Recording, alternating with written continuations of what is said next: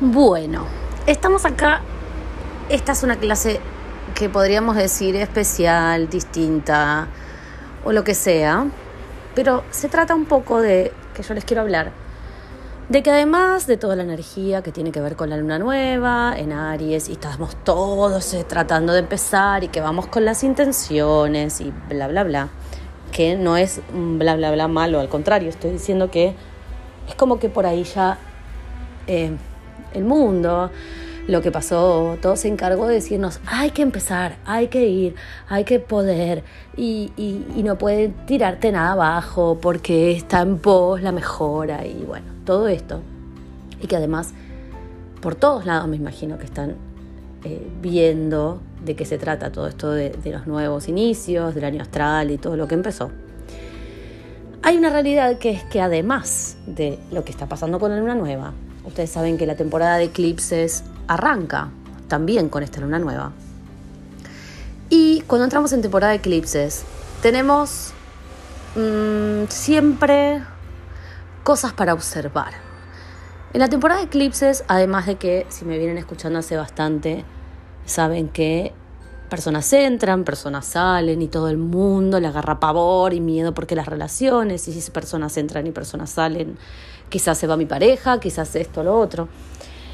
Em, yo creo que esta vez no tenemos que enfocar tanto la historia en una relación de uno a uno, en una relación personal, sino que va también por el lado de nuestra mejora personal, que bueno, también podemos hablar mucho de que para estar bien con alguien, yo tengo que estar bien conmigo, y todo lo que también, todos los libros, y todos los coach, y todos los facilitadores, y todo Instagram, y todo, todo, habla de eso, ¿no? Pero, de nuevo, a la alineación de la que les quiero hablar, es que Venus, que está junto con Marte, están ahí paseando, ¿no? Hace rato vienen juntos, están en Acuario. Y los nodos norte y sur, están en Tauro Escorpio, eso ya también lo saben. Pero en un momento empiezan a acercarse de tal forma que se forma, se empieza a formar, valga la redundancia, una cuadratura entre justamente el deseo que es Venus, la acción que es Marte, con estos nodos del karma. Que los nodos del karma, y saben que estamos por arrancar el curso, pero bueno, eso hablamos en otro momento los nodos del karma nos hablan del propósito, nos hablan de lecciones kármicas, de cosas que venimos a aprender en esta vida por ese propósito que tenemos.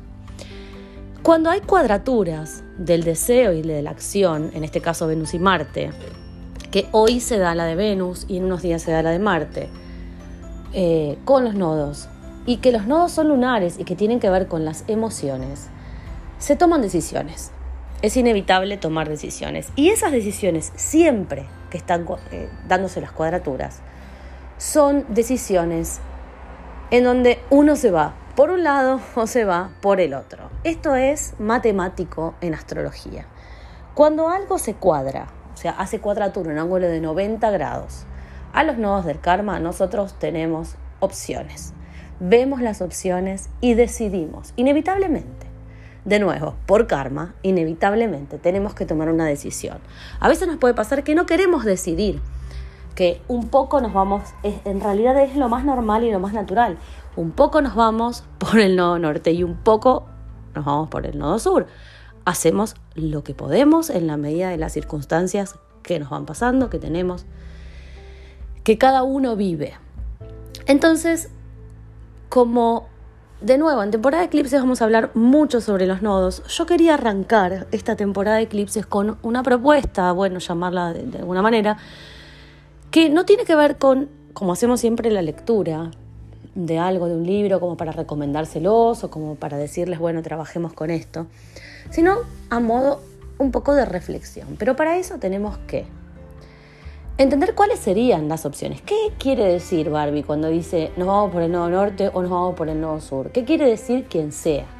¿O qué quiere decir cuando nosotros leemos un libro y hablamos y eh, nos eh, aprendemos o, nos informamos sobre esos nodos? Porque claro, nosotros leemos el nodo norte en Tauro, se trata de simplificar las cosas, el nodo norte, el nodo sur en Escorpio se trata de eh, complicarlas? Mm, no, pero sí eh, nos pasa y sí es evidente que una decisión que va por el nodo norte es tratar de simplificar, de no complicar, de entender que, a ver, por ejemplo, que los placeres están buenísimos, que tenemos que hacer lugar para valorar eso que tenemos ganas. Yo no estoy diciendo acá que como sea, arraso a quien sea y si tengo ganas de dormir, voy a dormir y que entonces voy a apagar la luz y no me voy a acordar porque no dono Tauro de nadie más. No, no estoy diciendo eso.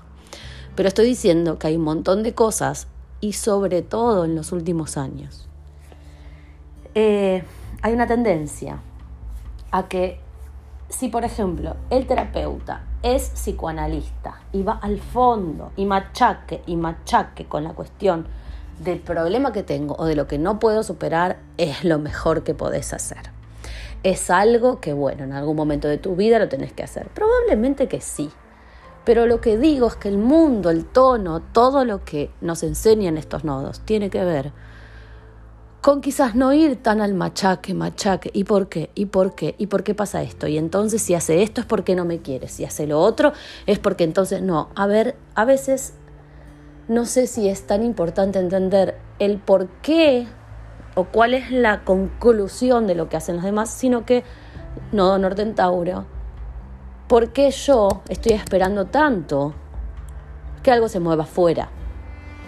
Cuando puedo tener conexión no conmigo como algo trillado, mejor es la conexión con vos, sino puedo tener conexión con otras cosas, inclusive con estar tirada en un pasto, tomando un mate, muy argentino lo mío, pero bueno, tomando algo, tomando sol, ¿sí? Y que eso, esos 20 minutos que me quiero tomar para mí, para hacer eso, los necesito para recargar. El nodo norte en Tauro tiene muchísimo que ver con esto de recargar, de ser eh, uno el verdadero proveedor de su placer. Pero el placer bien visto, no el placer tabú, que sería lo que nos llevaría al nodo norte en Escorpio. Entonces sí, les voy a hablar de un libro, pero voy a, a ver primero les voy a hacer una explicación de qué cosa me interesa de este libro. El libro se llama eh, Maravillosamente Imperfecto, Escandalosamente Feliz. Es un libro de Walter Rizzo, él es psicoanalista. Em, podríamos decir que es argentino porque en realidad él nació en Italia pero vivió acá, en Buenos Aires. Y tiene una mirada muy nodo norte en de muchísimas cosas. Entonces es un poco lo que quiero transmitirle con pedacitos de cosas que escribió en su libro. Y en su libro, en este libro, habla de premisas que nosotros nos terminamos creyendo por, bueno, la cultura, la crianza, el mundo, la vida, y nos hace cada vez complicarnos más. ¿Ok? Se trata como un poco en pocas palabras se los estoy diciendo, pero un poco se trata de eso sobre lo que él escribe en este libro. Y de nuevo, empieza hablando de premisas que uno se pone en la cabeza o que se creyó, ¿no? Entre comillas. Y ahí ya me iría a los nodos anteriores, que se creyó como verdad, pero que tiene, mm, hay muchísimas posibilidades de sacarnos un poco eso de la cabeza. Entonces, cuando arranca ¿no? con las premisas, la primera de la que habla es la siguiente. Dice, él entonces dice, la premisa liberadora, número uno, digamos, la primera del libro, habla de maltratarte porque no eres como deberías ser. Eso es acabar con tu potencial humano. Entonces explica y dice, esta premisa se opone al mandato irracional, perfeccionista, que incita al autocastigo y a la autocrítica despiadada. Dos puntos, o sea, lo explica, lo sigue explicando. Si querés salir adelante y estar por encima de la mayoría, tenés que darte duro, duro y sacarte callos. Entonces simplemente pone una frase, ¿no? Y o sea, él eh, arranca todas las premisas explicando, por supuesto, si les gusta el libro después este, intento pasarlo o lo leen o lo buscan, pero él habla de la premisa y de nuevo dice, maltratarte porque no eres como deberías es acabar con tu potencial humano. Y ahora lo afirma con una frase diciendo, es una frase de difícil el nombre, ¿eh? Shidu Krishnamurti. Dice, necesitas más energía para destrozarte a ti mismo que para construir un poco de felicidad. Entonces pone un ejemplo, y acá sí me van a tener que escuchar un poco leyendo, donde dice, donde habla de gente que fue a terapia y que muchos hablaban cosas como la siguiente. Dice, los amigos no me duran, por lo tanto soy una persona, habla de las conclusiones no de lo que nos queda en el inconsciente. Entonces, por lo tanto, soy una persona poco interesante y aburrida. Entonces empieza a hacer preguntas y dice, ¿de dónde sacas que tenés que divertir a tus amigos? Como si fueras el bufón del rey. Mis mejores amigos han sido los que hablan poco y escuchan con paciencia. Ser amigo tampoco requiere poseer conocimientos profundos de un tema o saber contar chistes. Si no te duran tus amistades, quizás sea porque tu prevención los aleja o posiblemente los elijas mal. En todo caso, sigue intentándolo sin sancionarte. No hagas una, inferencia arbitraria, autodestructiva respecto a tus habilidades sociales. Podrías decir, en cambio de lo que hablábamos antes, es raro que los amigos no me duren. Estudiaré y analizaré con calma por qué me pasa esto, sin apresurarte a colgarte el cartel de poco interesante. Sigo con otra.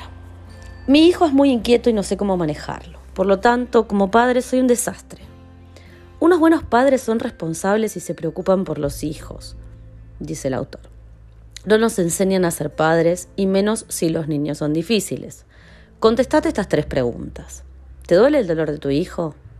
¿Te alegra su alegría? ¿Darías la vida por él? Si las tres respuestas son afirmativas, estás del lado de los padres sensibles y afectuosos, es decir, de los buenos padres. Que no sepas cómo manejar a tu hijo, controlarlo. Lo único que dice de ti es que te falta aprendizaje. Si realmente conocieras padres desastrosos, te sorprenderías de lo lejos que estás de esa categoría. Pedí ayuda, que alguien te enseñe y dale a tu papel de educador una oportunidad científica, sin olvidar que unos padres perfectos, en verdad, son una pesadilla para un hijo normal e imperfecto. Continúa. Pensamientos negativos no siempre conscientes, como los anteriores, afectan a tu autoestima a diario. Tema número uno del nodo norte en Tauro. Llevamos internamente la dudosa cualidad de sobregeneralizar a partir de unos pocos hechos y colgarnos etiquetas que funcionan como lápidas. Es un antiguo monasterio. Perdón. Acá cuenta un cuento. Entonces, voy de nuevo. En un antiguo monasterio, un discípulo cometió un grave error y a raíz de ello se dañó un sembrado de batatas. Los demás esperaban que el instructor principal, un anciano venerable, le aplicara un castigo que sirviera de ejemplo. Pero cuando al cabo de un mes vieron que no pasaba nada, uno de sus discípulos más críticos le dijo al viejo instructor, ¿Cómo puedes ignorar lo sucedido? Después de todo, Dios nos ha dado ojos para mirar.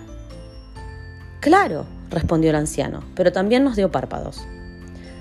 Si no es una cuestión de vida o muerte, a veces es bueno hacer la vista gorda, relajar la atención y dejar que las experiencias ocurran sin poner tantas condiciones. De nuevo, esto no se trata de decir hago la vista gorda para todo, pero cuántas cosas, y esto se los pregunto yo, en cuántas cosas podemos relajar un poco esa visión acusadora, sobre todo de los demás, a lo que nos lleva al nodo norte en Tauro y no al nodo sur en Escorpio. Esta crítica constante a los demás, ponernos, poner etiquetas al otro, eso sería estar en la parte nodo sur. Y no porque Escorpio sea malo, o sea, nada que ver, pero está en posición nodo sur. Y realmente ir por ese lado sería, podemos elegirlo de vez en cuando, pero sería seguir quizás con la crítica, con una situación de no hacer la vista gorda con cosas que realmente, ¿qué nos importa si no nos afectan?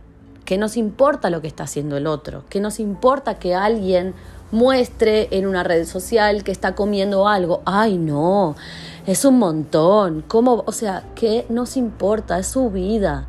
No tiene nada que ver con nosotros. Nosotros podemos hacer eso, podemos hacer otra cosa.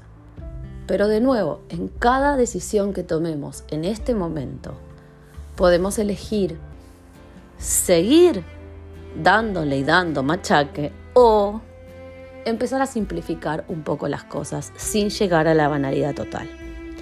Otro pedacito del libro. Dice el autor, aceptarte radicalmente no es hacer una apología del ego, sino tratarte a ti con respeto y consideración, tanto en las buenas como en las malas. Sumido en la tristeza, acá cuenta otro pedacito de una historia. Pedro se reunió con su amiga Gloria en un bar para tomar un café. Deprimido descargó en ella sus angustias. Que el trabajo, que el dinero, que la relación de su pareja, que su vocación. En fin, parecía que toda la vida le andaba mal. En un momento dado, Gloria abrió su billetera y sacó un billete de 50 euros. Y le dijo, ¿Querés este billete? Pedro, un poco confundido, le contestó, claro, son 50 euros, ¿quién no los querría?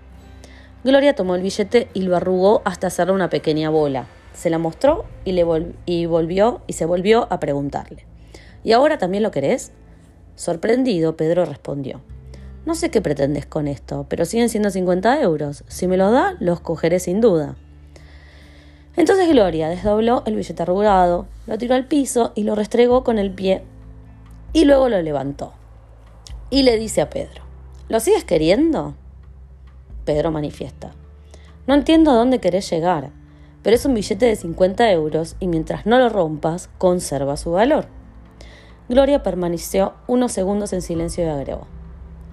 Mira, Pedro, debes saber que aunque a veces algo no salga como querés, aunque la vida te arrugue y te pisotee, sigues siendo tan valioso como siempre lo has sido. Lo que debes preguntarte es cuánto vales en realidad y no lo golpeado que puedas estar en un momento determinado. Pedro se quedó mirando a Gloria, sin saber qué comentar, mientras lo que ella le había dicho penetraba fuertemente en su alma y su cerebro. Gloria puso el billete arrugado a su lado en la mesa y con una sonrisa cómplice agregó, Toma, guárdalo, para que te acuerdes de esto cuando siempre, perdón, para que te acuerdes de esto siempre que te sientas mal. Pero me debes un billete nuevo de 50 euros para poder usarlo con el próximo amigo que lo necesite le dio un beso en la mejilla y se alejó hacia la puerta. Pedro volvió a mirar el billete, sonrió y lo guardó, y con una renovada energía llamó al camarero para pagar la cuenta. Esto es un ejemplo exacto del Nodo Norte Tauro. Machacados, arrugados, desteñidos, pisoteados. Podemos salir del pozo. Quedarse en el pozo es quedarse con el aprendizaje? Sí, claro, porque es aprendizaje, porque son los nudos de tránsito. Quedarse con el aprendizaje, pero que solamente te sigue dejando en el pozo, a la larga. Y lo último, lo último, y ya los dejo porque hablé demasiado, no los entretengo más, otra cuestión importante que, de la que habla el autor es de dejar de ser víctima y que esto es una decisión de cada uno. Él dice, lo que realmente importa es que tu fuero interno no te puede ser arrebatado. Tus gustos, tus sueños, tu vocación más arraigada, nadie podrá apropiarse de ellos. Entre paréntesis, nodo norte en Tauro. En lo más profundo de tu ser, eres intocable. Analiza el siguiente relato de Eduardo Galeano y medita sobre ello. Y ahí voy con el relato. Se dice que era un mago del arpa. En la llanura de Colombia no había ninguna fiesta sin él. Para que la fiesta fuese fiesta, Mesé Figueredo tenía que estar allí con sus dedos bailadores que alegraban los aires y alborotaban las, piernas. Una noche en un sendero perdido fue asaltado por unos ladrones. Iba Mesé Figueredo de camino a unas bodas, él encima de su mula, encima de la otra su arpa. Cuando unos ladrones se le echaron encima y lo molieron a palos. A la mañana siguiente alguien lo encontró estaba tendido en el camino, un trapo sucio de barro y sangre, más muerto que vivo. Y entonces aquella piltrafa dijo con un hilo de voz, se llevaron las mulas. Y dijo también, se llevaron el arpa. Y tomando aliento, se rió. Pero ¿saben qué? No se ha podido llevar la música. Hay un espacio personal de reserva personal, absolutamente tuyo, en el cual te, cre te recreás, te reinventás y también podés jugar. Y esto, estimado lector, dice el autor, te hace tan fuerte como un roble, tan imponente como un monte. Es tu fortín, el lugar donde tu humanidad se confirma. Ahí debería haber dicho tan fuerte como un toro, por el nodo norte Tauro. Montaigne decía, lo más grande de este mundo es saber estar con uno mismo, cara a cara contigo mismo, sin cosmética, a corazón abierto. ¿Te animás?